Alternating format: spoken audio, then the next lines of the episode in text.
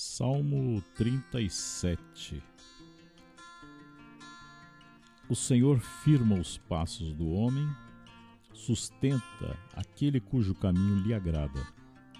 Se ele cair, não ficará prostrado, pois o Senhor o segura com a sua mão.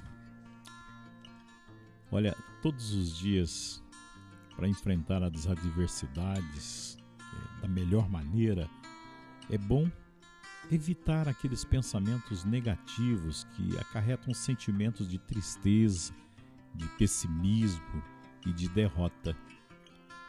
Lembre-se de que o melhor caminho a seguir é esperar com confiança o fruto da boa semente que você plantou hoje e que vai ser colhida amanhã.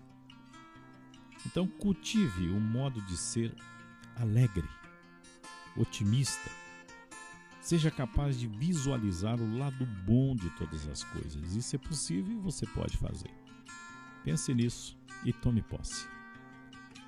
E agora, aproveite alguns instantes de silêncio para conversar com o Senhor, fazer as suas orações, seus pedidos, porque Ele está ao teu lado. E isso fortalece a tua caminhada, o teu dia se torna diferente. Faça isso agora.